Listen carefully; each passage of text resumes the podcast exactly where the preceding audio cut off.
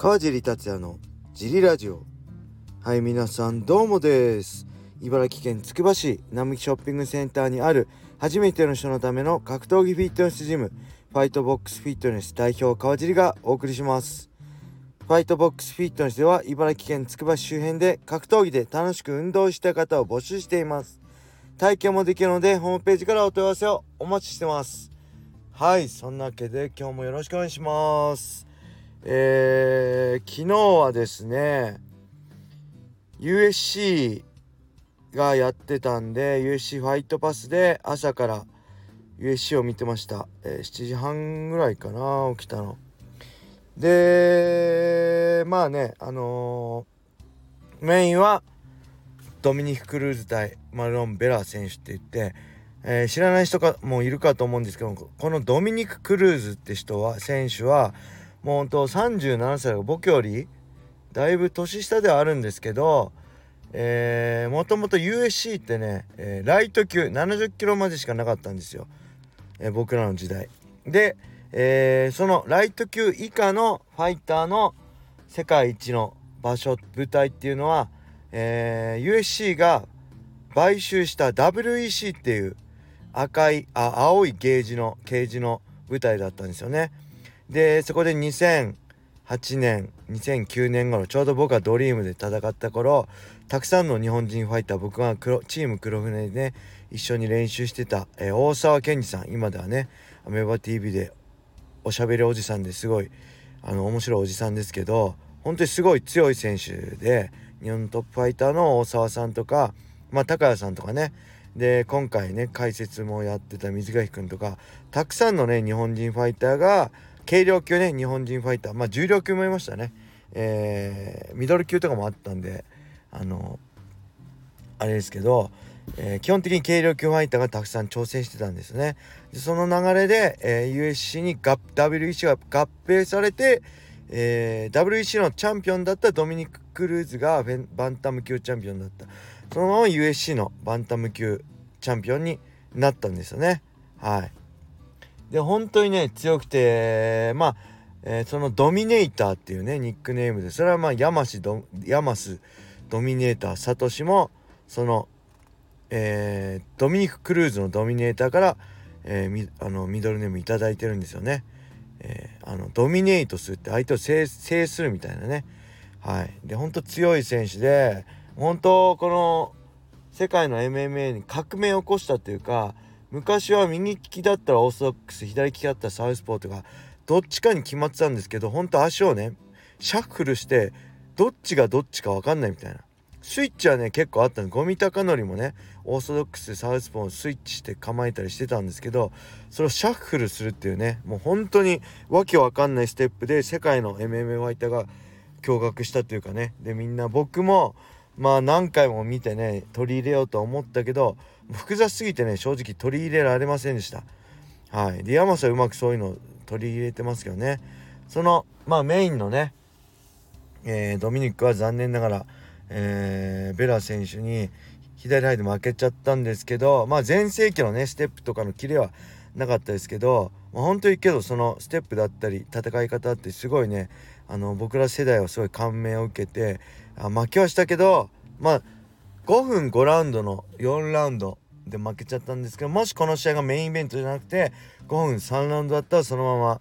ドミニカが勝ったかなっていうぐらいねすごい感動する試合でした。はい、でもう一つ僕はね気になったのはセミのね、えー、ランドア・オナワっていう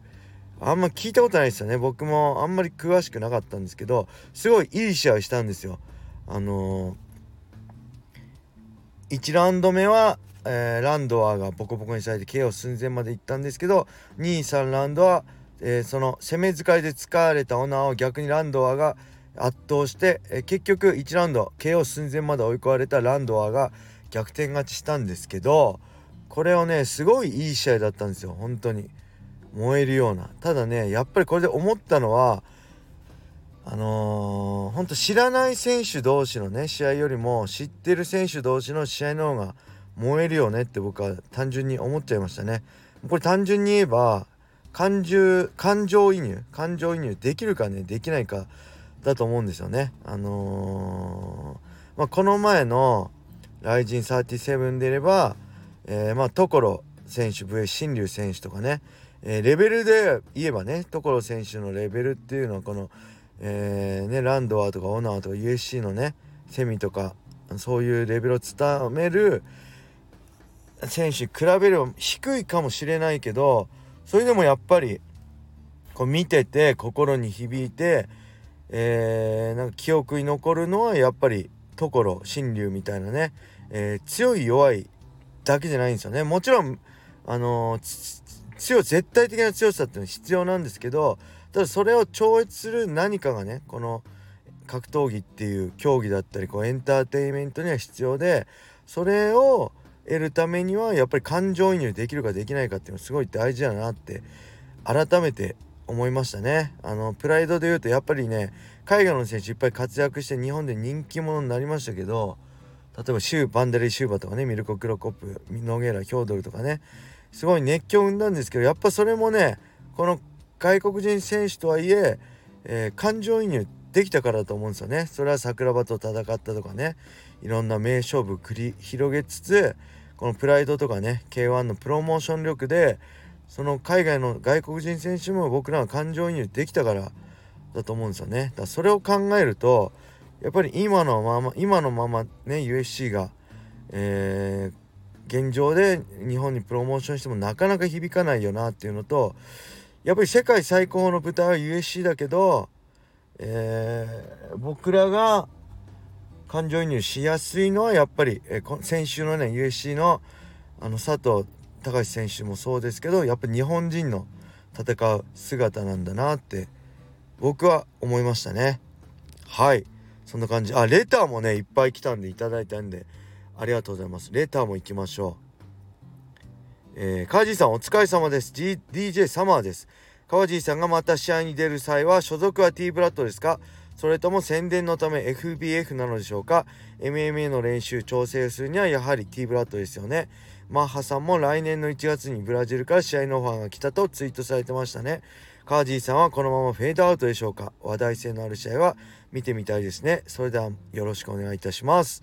はい、ありがとうございます。所属はファイトボックスフィットネスでしょうね。もしやるとしたら。練習は T ブラッドとか、えー、でやらせてもらうと思います。えー、で、マハさん言ってましたね。来年1月 USC ブラジル大会があるけど、まあそれではないですよね。間違いなく。えー、僕はね分かんないですもうこのコロナ禍がねなければコロナがこの長引くと思ってなかったんで正直ね、えー、このジム始めてもその T ブラッドねおはようグラップリングには定期的に参加しようと思ってたんですよねだから今全くそういうのできてないんで今すぐは無理ですけどまあ分かりませんね今昔はね試合をしなきゃ生きていけないっていう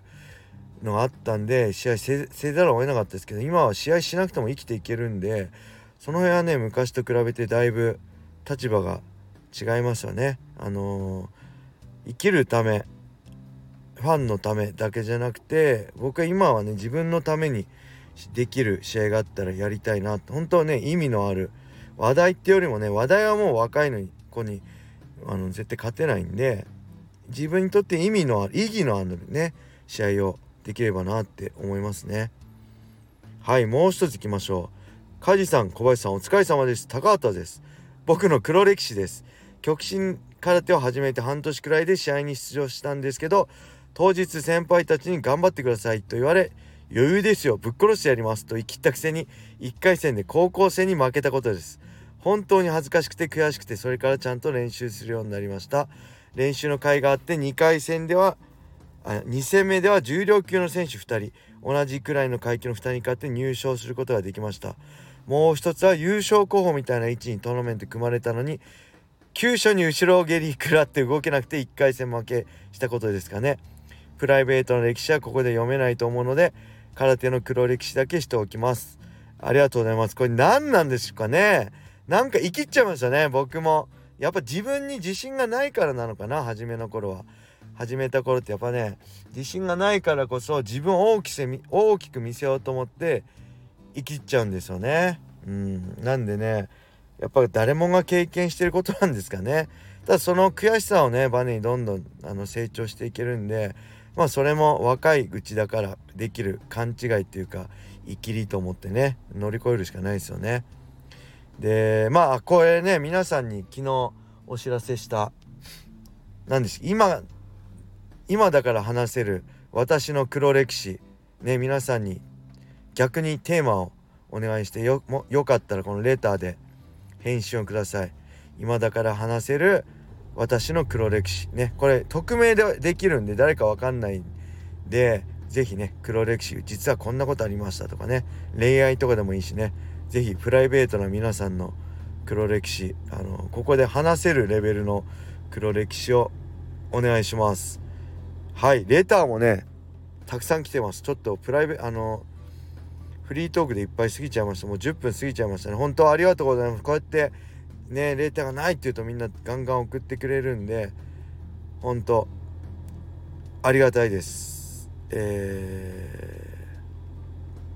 ー、そんな感じでしょうかね。えー、あすごいレーターが来てるんでね。これ明日はいっぱいレーター読みますね。はい。あ USC のこととかもありますね。まあ改めてまた感想を話したいと思います。はい。それでは今日はこれで。終わりにしたいと思います。皆様良い一日を。またね